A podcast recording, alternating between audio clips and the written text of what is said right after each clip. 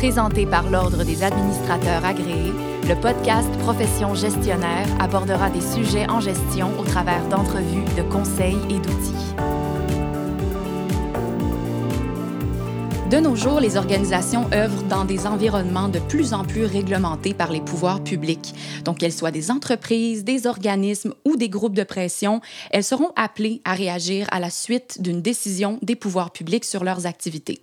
Ces organisations-là devront donc faire du lobbying pour appuyer ou pour contester une intention du législateur.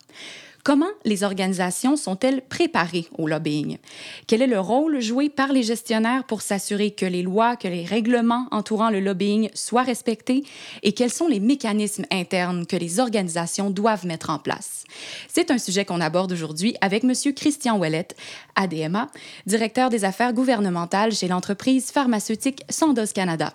Bonjour, M. Ouellet. Bonjour, Béatrice. Donc, le lobbyisme, à travers les médias a souvent une connotation négative, mais qu'en est-il véritablement du lobbyisme? Le lobbyisme est une activité qui est tout à fait légale et strictement encadrée par des lois canadiennes et québécoises. D'accord. Par exemple, si vous faites des activités de lobbying au Québec auprès des titulaires de charges publiques du gouvernement du Québec, de l'une de ses sociétés ou encore d'une municipalité, il est impératif d'être dûment enregistré comme lobbyiste. L'objectif de la loi est de veiller au respect de la loi sur la transparence et l'éthique en matière de lobbyisme. C'est le nom proprement dit de la loi. De cette façon, les titulaires de charges publiques, les médias et les citoyens intéressés peuvent être informés des influences qui ont cours et des choix auxquels les pouvoirs publics font face. Mais dites-nous, qu'est-ce qui est considéré comme du lobbyisme?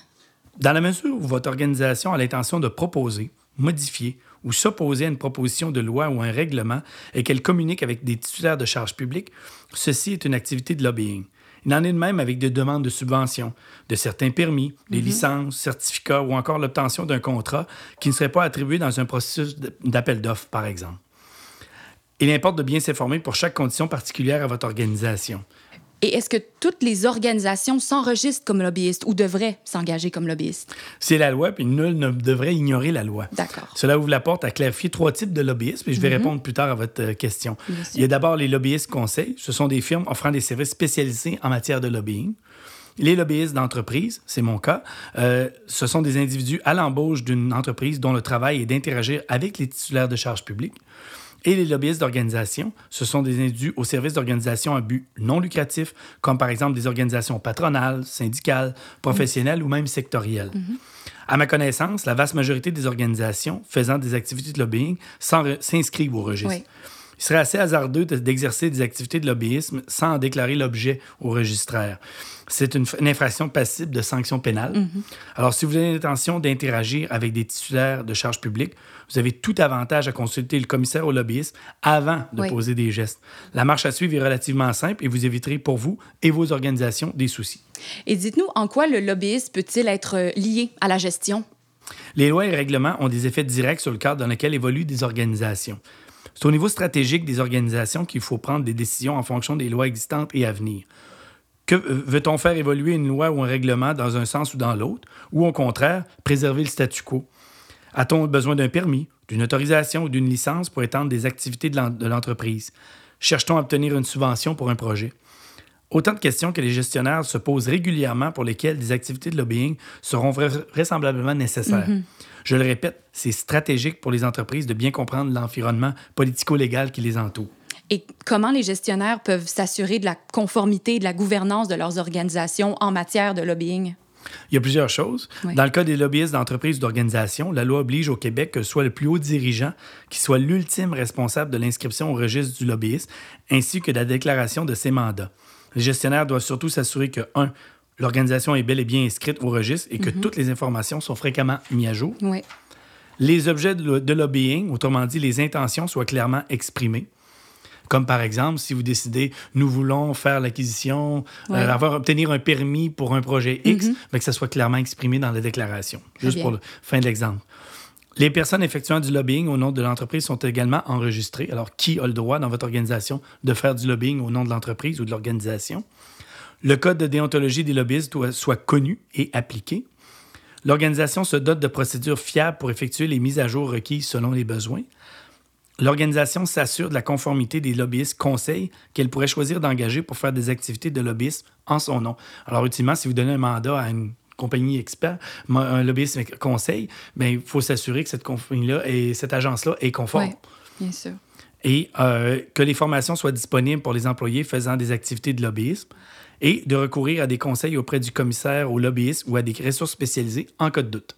Finalement, M. Ouellet, les activités de lobbying, ça touche pas seulement les grandes organisations, ça touche toutes sortes d'organisations, peu importe leur taille. Effectivement, effectivement. Bien sûr, les grandes organisations ont souvent plus d'objets de lobbying mhm. de, par leur, leur présence, leurs activités. Mais imaginez une PME dans un, dans un petit patelin qui, euh, du jour au lendemain, a un plan d'expansion. Euh, mhm. les, les, affaires sont prospères, a besoin d'agrandir son usine et il n'a pas l'espace sur son terrain, va besoin de, avoir besoin d'acquérir un nouveau terrain.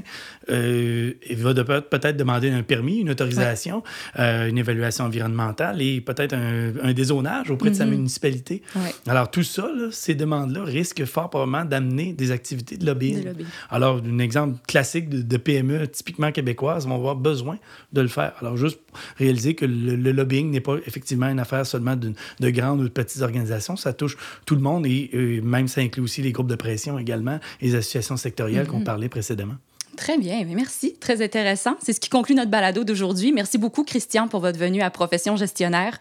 Si on devait retenir trois points importants dans tout ce qui a été dit sur le lobbyisme aujourd'hui, d'abord, les activités de lobbying, elles sont légales à condition que les personnes qui effectuent le lobbying ou les firmes de lobbyistes conseils engagées par l'organisation soient dûment enregistrées et que les motifs de lobbying soient clairement exprimés, comme vous l'avez mentionné dans la déclaration. Par ailleurs, le lobbyisme, c'est une activité qui peut être très névralgique pour les organisations dans la réalisation de leurs objectifs. En ce sens, le gestionnaire doit veiller à ce que ces activités figurent dans le plan stratégique de l'organisation avec le niveau de ressources adéquat. Et finalement, les gestionnaires doivent maintenir leur enregistrement à jour, assurer une pleine et une entière conformité avec la réglementation qui est en place.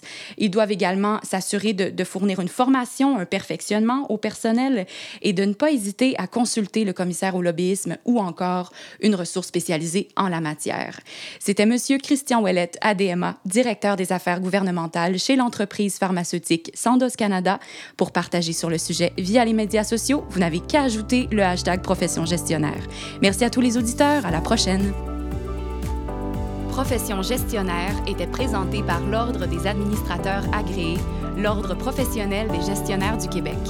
Pour des articles, des outils et des formations en ligne en lien avec le domaine de la gestion, visitez le adma.qc.ca.